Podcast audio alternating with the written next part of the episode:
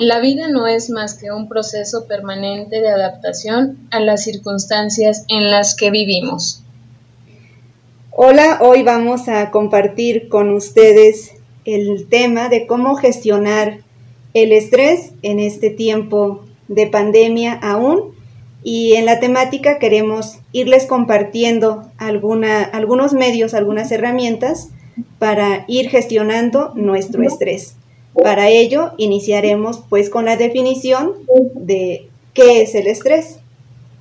Te escuchamos, Nora.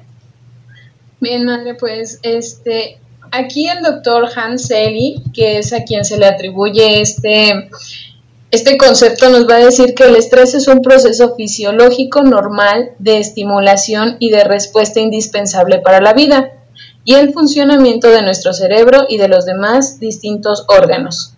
Toda actividad física o psíquica es teóricamente un factor de estrés. Bueno, pues esto es lo que nos dice el doctor, es decir, haciendo alusión que el estrés es de lo más normal que podemos encontrar en nuestra vida y al mismo tiempo es indispensable vivir con ello, puesto que eh, al ser esta respuesta fisiológica ante los acontecimientos de fuera, externos, ¿Cómo es que nos van a influir a nosotros? Pues bueno, ya dependerá de la reacción que tengamos a este, ¿no? Eh, ahora sí que podemos evaluarlo así de no es bueno ni es malo, como las emociones simplemente es necesario. Así es, Nora. Y como nos dice este doctor, ¿verdad? El estrés pues es un proceso y es parte de, de la misma vida, que todos necesitamos pues una dosis de estrés para movilizarnos. Y yo creo que en este tiempo, no solamente tú y yo, ¿verdad?, sino quienes nos van a escuchar, pues desde los diferentes ámbitos de la vida han vivido ahorita en tiempo de estrés, como empezábamos, ¿no? Desde ese quédate en casa, eh, algo no planeado, sino algo que se fue dando y que finalmente ese tiempo de cuarentena se hizo pues largo y más largo, ¿no? Y, y ahorita en los diferentes aspectos de la vida, pues quienes como mamás, quienes como estudiantes, ¿verdad? Quienes como profesionistas han ido retomando pues una normalidad distinta y que ante ello pues igual los estudiantes estresados o hablo desde la experiencia aquí de los alumnos, ¿verdad? Que se estresan porque ya se les fue el internet, ya no pudieron entrar a Zoom o a Meet, ya lo sacó, ¿verdad? Entonces se va generando ese estrés pues que antes no estaba de esta manera. No sé, tú qué nos puedas compartir. Sí, exactamente, ese, esa situación externa que no podemos controlar, porque también eso es algo importante en el estrés.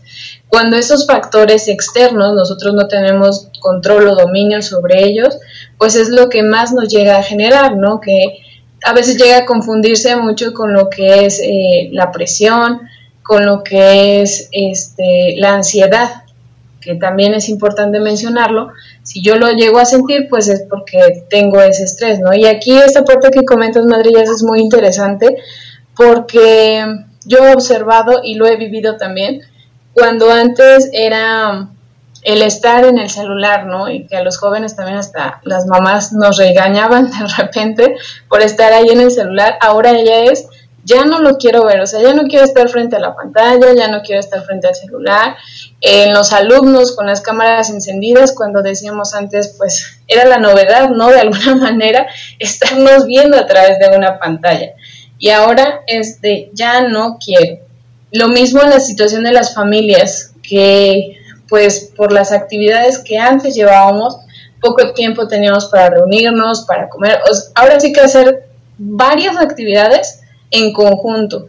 Y ahora en esta nueva normalidad, pues es lo contrario y también ha sido un factor muy, muy estresante, ¿no? Eh, antes nos quejábamos de que no estábamos en casa y ahora es, ya no quiero estar en casa. Entonces, eh, sí va cambiando nuestra normalidad, pero también aquí la parte importante, de hecho, del estrés en esta asimilación del mismo es yo cómo me adapto a él, ¿no? en esa parte de seguirlo rechazando o de verlo, en, como lo comentábamos ya en un episodio anterior, en esta nueva normalidad. ¿Cómo me voy asimilando a ello? Y bueno, yo siempre he dicho que una de las grandes virtudes que tiene el ser humano es la capacidad de adaptación. Entonces, nos podrá faltar todo, pero aún en esas circunstancias pues nos vamos adaptando. A unos les favorece más que a otros o se les facilita más la adaptación que a otros, pero al final pues terminamos en ello, ¿no? Entonces sí, sí son, son varias situaciones. Digo, ahorita hablamos principalmente de ello, ¿no? De, del el, ámbito escolar, porque al final es uno de los grandes factores que mueve la sociedad. O sea, por ejemplo, ve, antes veíamos, ¿no? Yo cuando iba a la universidad era ir a la ciudad de Pachuca, porque ahí es donde estudiaba. En vacaciones estaba casi paralizada la, la ciudad, pero era inicio de cursos y bueno, una movilidad tremenda. Entonces es algo de lo que, pues sí, como digo, ¿no? Rige la vida, pero obviamente pues no son las únicas situaciones. Hay como estas muchas más. Sí, Nora, así es. Y yo creo que dentro de, esta temática del estrés, un factor importante es que cada uno identifique, ¿verdad?, qué me está generando esta situación de estrés, ¿sí? Y como decías, igual que las emociones, pues el estrés no es ni malo ni bueno, ¿no? Simplemente está. Pero sí depende de cada uno de nosotros cómo vamos gestionando ese estrés, pues para que se convierta en esa energía o también para que yo me enferme, ¿no? De ahí, pues varias situaciones que, que se van viendo, ¿no? Ya la presión alta, ya problemas de gastritis, ¿no? Ya situaciones, pues más complicadas. Entonces, es importante que cada, cada persona, ¿verdad? Se vaya conociendo, vaya identificando, vayamos identificando qué me está generando estrés, ¿verdad? Porque como bien decía el doctor, pues entra todo un proceso. Somos un solo cuerpo, ¿no? No solamente pues son mis ideas en una parte, mis acciones en otra parte, ¿no? Si bien el hombre es dividido para su estudio, en realidad somos una sola, una sola pieza, ¿no? Somos uno. Y, y una cosa va afectando a la otra. Entonces, creo que sí es primordial como identificar qué me está estresando, ¿verdad? ¿Qué me está generando esa inquietud y yo creo que algo importante es ver qué tan real es, ¿sí? Si solamente es a nivel de mis pensamientos, si yo estoy generando esa problemática pues solamente en mi fantasía y no es real, ¿verdad? O si realmente sí, efectivamente está esta problemática como puede ser la pues la pérdida del empleo, y decir sí, sí es real, ¿no? No tengo el empleo, tengo una familia que mantener y cómo le voy a hacer, tengo una renta que pagar, muchas situaciones, ¿no? Pero creo que, que ante la realidad que sí vivo, pues ayuda a ver qué alternativas tengo, no centrarme solamente como en la problemática y decir ya no hay opción, sino abrir, ¿no? No, no quedarme encerrado en ello. Sí, Madre, sí, bueno, aquí algo muy importante que acabas de mencionar, que es sobre el autoconocimiento, ¿no? Eh, el estrés, aunque es parte de nuestra vida, algunos ya hasta lo han adoptado como estilo de vida, que es muy diferente, ¿no?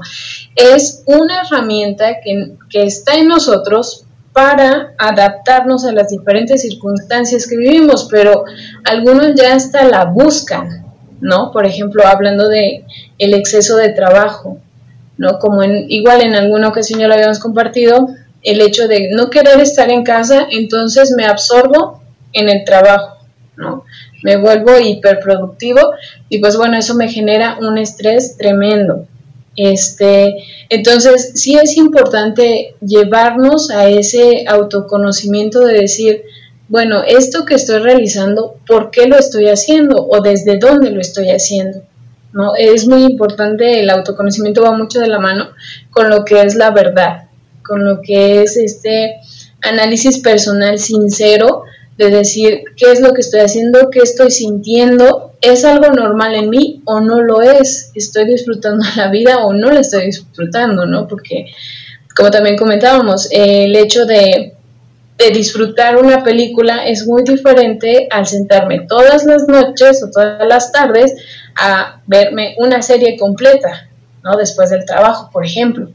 Entonces ahí sí es como un factor importante de decir el, cuidado de mis hábitos, hacia dónde me está llevando y si esto me está generando, pues como, como ya decía, ¿no? Un estrés, un estrés positivo que me ayuda a afrontar las situaciones de la vida o un eh, ese estrés que sea lo contrario, que me lleve a un estado de incomodidad, de incapacidad para vivir adecuada y sanamente y entonces ahí sí, pues qué, qué está pasando, ¿no? Viene también otro concepto que usted manejaba mucho, que es la compasión. ¿no? Por ejemplo, hablando de las mamás y poniéndonos en su lugar, es decir, pues es que no es sencillo, efectivamente. Y más las mamás que trabajan, ¿no? Por ejemplo, las que están haciendo home office y entonces están al pendiente de su trabajo, que no es nada sencillo, por experiencia lo podemos compartir, no es sencillo hacer home office, después tener a los niños y estar al pendientes de, de pues que se conecten a las clases, de cómo están aprendiendo, de si están atendiendo o no a las indicaciones, las tareas, las actividades domésticas, la actividad matrimonial, porque pues tampoco se deja de lado esa relación, ¿no? Entonces, sí son varios factores. Otras más podemos decir, pues las que siguen o todavía tienen la bendición de contar con sus padres, se agrega otro factor. Y que bueno, a veces en esta parte cultural podemos decir, es que la mujer podría o debería de, de soportar todo eso, ¿no?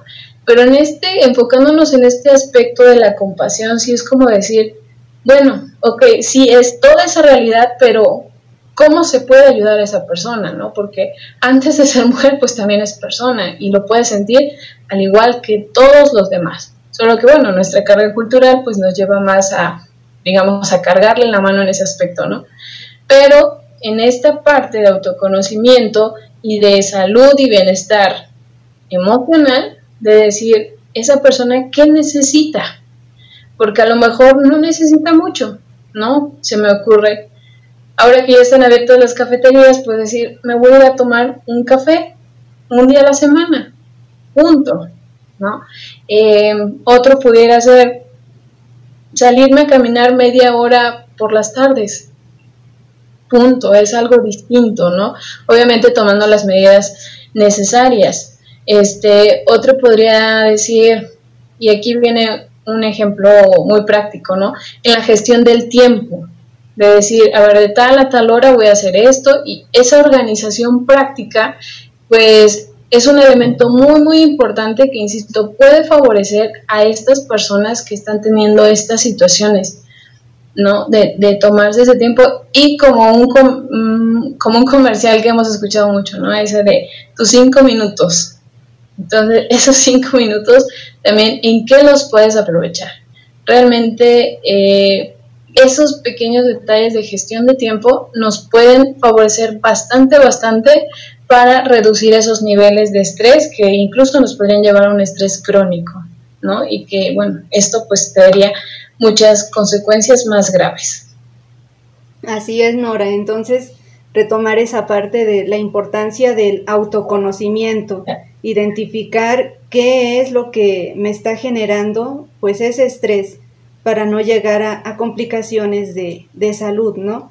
Y como tú bien nos dices, son, son actividades a veces pequeñas y que yo puedo decir, pues no, no tienen como ese impacto, pero si somos constantes, vamos a ir viendo las ventajas, las ventajas que van dejando para, para mi salud, ¿no? El simple hecho a veces pues de estar todo el tiempo ya en casa con los hijos, ¿no? en la realización de las tareas, ¿no? Mucho tiempo frente a un monitor, frente al celular, ¿no? Regalarme esos cinco minutos y decir, voy a salir a caminar, voy a acostarme cinco minutos, ¿no? No sé, voy a hacer algo distinto que, que me despeje para no caer pues en la ansiedad o, más situaciones complejas, ¿no? Y ante ello, ¿verdad? Eh, hace algún tiempo un amigo compartió un decálogo de la felicidad de, la cultura china y justo preparando pues esta temática, yo me ponía a pensar en esta frase que dice, solo yo decido lo que debo hacer en este momento. ¿Sí? Y de ahí pues yo rescato la responsabilidad ante las acciones y ser consciente de lo que estoy haciendo, ¿no? Porque finalmente yo voy a decidir qué voy a hacer de mis cinco minutos que me regale o qué voy a hacer de este tiempo y caer en la cuenta, ¿no? ¿Qué estoy haciendo en este momento? Porque igual podemos a veces estar tomando el baño, ¿verdad? O podemos estar tomando los alimentos, pero no estoy en este momento, ¿no? Ya estoy pensando en que ay, a tal hora voy a tener que hacer esta actividad, o no he entregado la tarea, o ya llegó el recibo de la luz y ahora con qué lo voy a pagar. No sé, muchas cosas, no, no estoy disfrutando este momento, ¿no? No estoy disfrutando la sopa que estoy comiendo, el guisado que estoy comiendo, no estoy disfrutando que estoy caminando estos cinco minutos, ¿no? Porque mi cabeza, mi cuerpo está ahí, mi, mi mente está quién sabe dónde, ¿no? Entonces creo que sería valioso pues preguntarme también, ¿qué estoy haciendo en este momento? Y yo lo estoy decidiendo, porque finalmente cuando me pongo en acción, ya sea porque me lo pidieron, pero yo decidí hacerlo. Sí, exactamente, hacernos conscientes, ¿no? Eh, y, y en ello escuchaba hace poquito que decía, bueno, la meditación incluso desde ahí se empieza, ¿no? Del hacerte consciente el momento en el que estás viviendo, como bien dices, madre, y así que a veces, pues ciertamente nos vivimos en otro tiempo, ya sea en el pasado o en un futuro, aunque sea inmediato ese futuro, ¿no? Pero no lo estamos disfrutando. Y bueno, aquí también quiero comentar sobre otra habilidad social que creo que nos puede favorecer mucho, retomando ese estar, ayudarnos a estar, que es la empatía, ¿no? Nuevamente es un tema que sigue estando presente, que como yo les decía a mis alumnos, si me pasa a mí, le pasa al otro, ¿no? Y, y, podemos incluso ayudarnos para ese, ubicarnos en el aquí y en el ahora, en lo que estoy haciendo, en lo que estoy viviendo, desde ese punto, desde esa perspectiva si me pasa a mí, le pasa al otro. Si yo estoy cansada, y el otro también.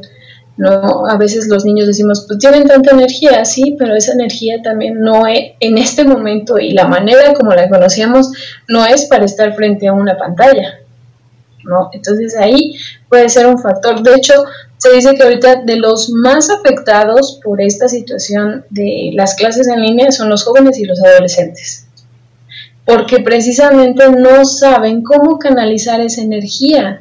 Y entonces la pantalla, las clases en línea, lo que nos hacen es estarnos quietos. Y mismo cuando el profesor estamos viendo y para generar ese cierto control del grupo y entender o asimilar que según nos están poniendo atención, que están aprendiendo, que es que esté al frente de la pantalla. Entonces, si el niño tantito se mueve, pues ya ahí le ocasiona un estrés, ¿no? O las mamás también de repente van o no van favoreciendo más bien para esta asimilación de esta nueva normalidad. Entonces, esos factores también en este momento podemos decir son nuevos y se van integrando a esto, a generarnos ese estrés, ¿no? Y por eso, por eso repito, para ese ubicarnos en el aquí, en el ahora, en el ser conscientes, en el tomar las decisiones, pues podemos apoyarnos mucho de esta habilidad social que es la empatía. Sí, en ese, pues ponerme en el lugar del otro, ¿no? Como tú comentabas, podríamos pensar que los jóvenes pues la tienen más fácil, ¿no? Ya manejan la tecnología, además les gusta estar ahí, ¿no? Pero si bien que en otro momento estaban pues con sus dispositivos, su realidad era otra, ¿no? ¿Para qué estaban en, en el dispositivo?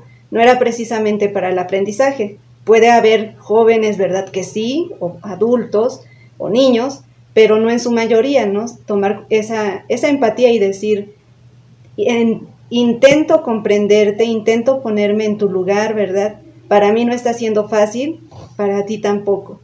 Y no venir con esa sobreexigencia, ¿verdad? Porque si, si estaban en sus dispositivos siendo realistas, pues estaba para los juegos o para la comunicación con el otro, pero no en una temática pues de escuela. Sí, así es. Pues bueno, vamos a pasar rápidamente a lo que son las algunas estrategias o actividades para afrontar el estrés. ¿No? Entonces, yo quiero compartir el lo que es la procrastinación. Es algo que se ha dado mucho de moda y que, pues bueno, más en, en, esta falta de distribución del tiempo, pues lo llegamos a hacer. La procrastinación consiste, pues, básicamente en postergar las actividades que tengamos, ¿no? Es decir, eh, ahorita, por ejemplo, los niños salen ya de clases el viernes y entonces, ah, todavía tengo tiempo. Se confían y eh, ¿cuándo lo vienen haciendo? El domingo por la noche, ¿no? Este, otra parte, ah, pues ya estoy aquí en casa.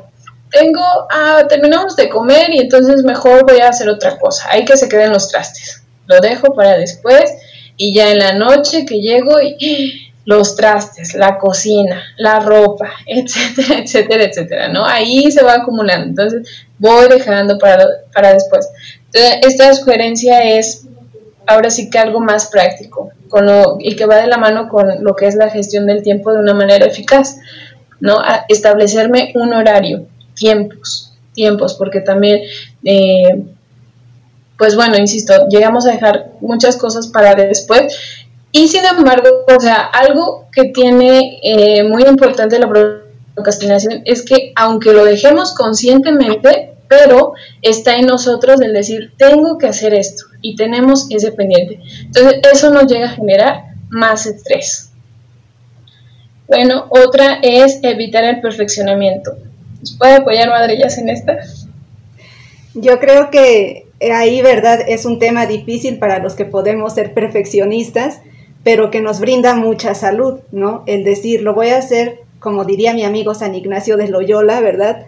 Haz todo como dependiera, como que depende de ti, pero al mismo tiempo confía en que todo depende de Dios, ¿no? Entonces en esta parte, pues sí, hacer, hacerlo lo mejor que yo pueda hacerlo, pero también reconocer y ponernos, y digo ponernos, ¿verdad? Porque me identifico mucho, ese límite de decir, ya, o sea, no, no está en la perfección, pero yo sé que puse lo mejor de mí y no estarle buscando como, ay, podría mejorarlo, porque se podría mejorarlo. Sabemos, los que somos así, que nunca se va a acabar y que ahí nos pueden dar la una, dos, tres de la mañana y no va a quedar, ¿no? Entonces también decir, le puse todo el corazón y lo que pude y así a las 10 dije que me iba a dormir, se acabó. Porque si no, nos vamos quemando. Exactamente. La siguiente sería ejercicio físico. Esto no es nada nuevo ni la invención del hilo, del hilo negro. Es algo que ya sabemos desde siempre, pero pues ahora ponerlo más en práctica. ¿no? El hecho de estar sentados tanto tiempo frente a la pantalla, pues no nos va favoreciendo, trae muchas consecuencias. Y bueno, una manera, insisto, de afrontar este estrés, pues es poniéndolo en práctica, ahí en nuestro espacio, eh, por ejemplo, a mis niños el profesor de educación física les dice, con que tengan seis cuadritos, ahí pueden hacer su ejercicio. Y es muy cierto, ¿no? Incluso al estirarnos, ahí ya estamos haciendo una actividad física, algo distinto. La siguiente, pues va muy ad hoc para que Madrillas nos lo explique, que es la meditación. Bueno, aquí, ¿verdad? Sabemos que quienes nos pueden estar escuchando, pues pueden tener diferentes creencias religiosas o prácticas, ¿no? Y desde esa meditación, eh, desde la fe cristiana, no es un buscarme a mí, ¿verdad? Sino es ese buscar con ese contacto con Dios, ¿sí? Pero el tomarme ese momento, que pueden ser cinco minutos, diez minutos, ¿verdad? De detenerme, de respirar, de tomar conciencia cómo está mi cuerpo, ¿verdad? Y, simplemente no se requieren muchas palabras, ¿no? Simplemente decirle, mira Señor, estoy en esta situación, me encuentro así y, y, ya, ¿no? Entonces no se requiere como una hora completa, ¿verdad? O una posición especial, no, ¿verdad? Sino simplemente el ponerme en contacto conmigo porque en mí está Dios, en mí está quien me ama. Entonces, no es mucha ciencia, ¿verdad? Diría Santa Teresa, no está en pensarle mucho, sino en amar, ¿no? Y cuando me dispongo, pues es porque quiero estar en esa comunión con Dios. Entonces, es algo que nos favorece a todos, creyentes y no creyentes. Así es. Y bueno, ya el último punto, hay muchos más, pero con estos nos quedamos que sean muy prácticos, será el ser positivo y tener buen humor, ¿no? Esto es algo también muy importante.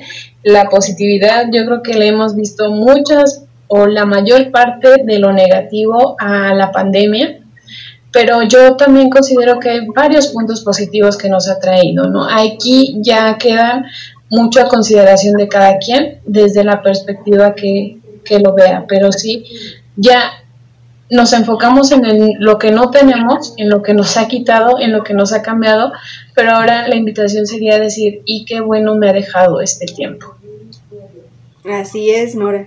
Y bueno, para dejarlos en, en un poquito, ¿verdad? De, de ese tema de meditación, ¿verdad? Igual, quien simplemente tenga curiosidad, pues creo que una cita bíblica que nos puede ayudar para ir profundizando, ¿verdad? en esta situación es del Evangelio de Lucas, del capítulo 10, del verso 38 al 42. Muchas veces seguramente hemos escuchado este texto bíblico, ¿verdad? Cuando Jesús va a la casa de Marta y María, las hermanas de Lázaro, de quien hemos hablado también, y pues Jesús, ¿verdad? Va y, y Marta, ¿verdad? Pues preocupada porque pues cuando hay algún invitado en casa hay que atenderle. Entonces ella está pues afanosa, va, viene, ¿verdad? Muy seguramente no lo dice la Biblia, ¿verdad? Pero yo me atrevo a imaginarlo, seguramente prepararía la comida, arreglaría algún espacio donde descansara Jesús y sus discípulos. Tampoco nos dice el texto si se quedaban a descansar ahí varios días, ¿verdad? Entonces yo ahí reflexionaba, Nora, y a quien nos escucha, ¿verdad? ¿Cómo, ¿Cómo ahí está presente el estrés en Marta? Porque Marta no está disfrutando del servicio que está haciendo. ¿Y por qué me atrevo a decir eso? Pues porque en, en el mismo pasaje bíblico, Marta va y le dice a Jesús, ¿verdad? Maestro, ¿no te importa que mi hermana me deje sola en los quehaceres? Dile que me ayude. ¿Por qué? Pues porque si recordamos, María está sentada a los pies del Maestro. María lo está escuchando. Y Jesús pues le dice, ¿verdad? Marta, Marta, te preocupas y te inquietas por muchas cosas, cuando una sola es necesaria. Entonces creo que ahí daría para que cada uno, ¿verdad?, se preguntara qué es lo realmente necesario para mí, ¿no? Y no es ahí que Jesús pues esté a favor de que Hakuna Matata, ¿verdad? No, sino que disfrutemos lo que estamos haciendo, ¿no? Creo que ahora es el tiempo de, detenernos y de ponernos a veces sí en el lugar de Marta, pero conscientes de lo que estoy haciendo, y a veces en el lugar de, de María, consciente también de lo que estoy disfrutando. Y finalmente, ¿verdad? Con el Salmo 103, donde nos dice que, que el Señor conoce que somos de barro y que finalmente nuestra vida es como una hierba, que florece como la flor campestre, pero que viene el viento y ya no existe. Entonces, creo que esta pandemia nos ha venido a enseñar muy bien esta parte del Salmo 103, que, que somos y en un instante dejamos de ser, ¿no? Y, y creo que finalmente Nora, pues como diría aquel filósofo cantante, ¿verdad? No más un puño de tierra, pero ni siquiera el puño de tierra, ¿no? Finalmente yo creo que lo que nos llevamos y lo que dejamos son esos momentos de amor, esos momentos que compartimos, ese, ese momento donde realmente yo estuve porque decidí estar y fui feliz. ¿Qué nos puedes compartir, Nora, para ir cerrando? Pues, es, es muy interesante cómo algo que es tan indispensable para la vida puede llegar a generarnos un bien o a generarnos un mal. Pero todo está en la decisión que uno tome, ¿no? Entonces yo creo que me quedo con esa parte del estrés, de decir qué tan consciente estoy de lo que estoy realizando, lo que, lo que comentaba, ¿no? Eh, así como decía, bueno, eso que es tan natural en nosotros, pero que al final si yo tomo las adecuadas circunstancias, entonces esto me puede ayudar para, me puede favorecer más de lo que me puede afectar. Así lo mismo la pandemia, ¿no? Un doctor decía, realmente estamos ante algo desconocido porque los síntomas fueron unos, pero ahorita ya evolucionaron y son otros. Entonces, es yo cómo voy afrontando estas situaciones desde mi decisión, cómo me afecta, ¿no? Eh, escuchaba apenas también un testimonio que decía de un muchacho con cáncer, lo tomó de un humor, para él fue lo mejor que le pudo haber pasado el cáncer. Lo que para muchas personas, incluso escuchamos esa palabra y es la muerte, la muerte como tal. Entonces, sí depende mucho de cada uno cómo asuma la situación que está viviendo. Con eso me quedo ellas. Pues muchas gracias. Con esto pues nos despedimos y les seguimos invitando a que nos hagan llegar sus comentarios a través del Facebook en Conéctate y también pues que nos sigan en este podcast. Muchas gracias por su tiempo y les dejamos esas citas bíblicas. Ojalá que les interese y les ayude también para su crecimiento. Gracias, bendiciones.